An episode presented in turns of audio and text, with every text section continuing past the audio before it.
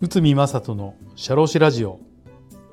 皆さんこんにちは。社会保険労務士の内海正人です。この番組では私内海が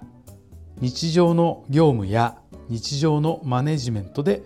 感じたことをお話しさせていただいております。はい今回もですね、えー、労務関連のお話です。管理職を降格させるにはこちらこちらについてお話しさせていただきます。実はですねある社長さんから経理部長が役不足のため降格させてお給料も下げたい。まあこういった希望があるんですけど問題になりませんか？というご相談をお受けしました。社長はこれを人事権の乱用にあたるのではないかと心配されていましたまあ、この件は半年ぐらい前から、まあ、A さんが仕事を選ぶようになりこの A さんというのは経理部長さんですね。まあその理由は会社が大きくなって取扱金額も増えたため個人で責任が持てないということだということです。ただ会社は部長という立場のなのでまあそれは困る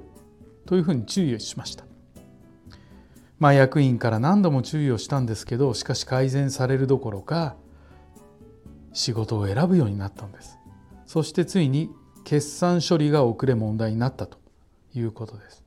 そのため会社は降格を検討する状況になってしまったのです。降格は就業規則にその理由を定めなければ実行できません。しかしその理由を記載している就業規則が少ないのが実態です。なぜならこれはですね昔からの雇用環境を守ってきた会社の場合降格させる必要があまりなかったからです。これは年功序列終身雇用といった2つがベースだったということです。だから年齢が上がれば自然に給料が上がっていった。ということですこれはちょっと過去の話かなというふうに思われますけど特に中小企業の場合現実的な運用としてこの年功、まあ、あとは在籍年数が多い人を上げていくというのは実際まだまだ運用されているということになっております。まあ時代が変わって雇用環境が実際には変わってます。えー、よく言われるのは個人の成果が昔よりも給与に反映されやすい時代になったというふうに言われております。まあ、そうなってくると、まあ、降格も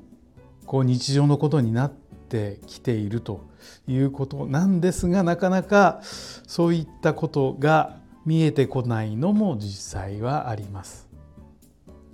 まあねこの時代に即した就業規則が実際ないっていう話しましたけど、まあ、これも事実ですし、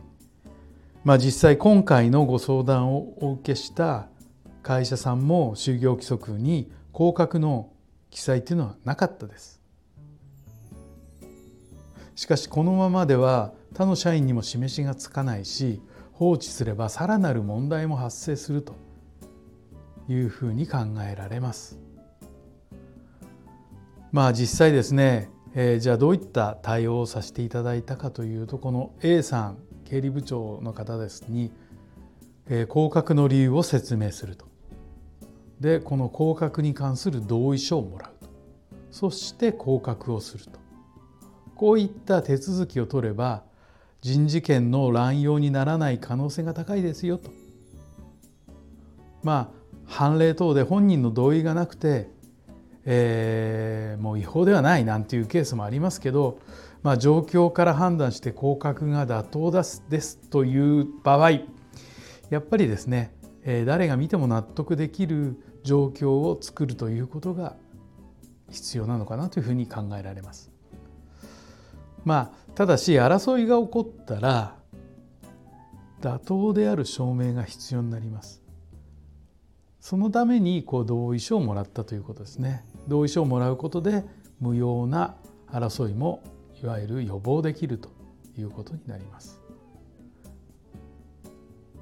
会社と社員の争いは多くのものを失います時間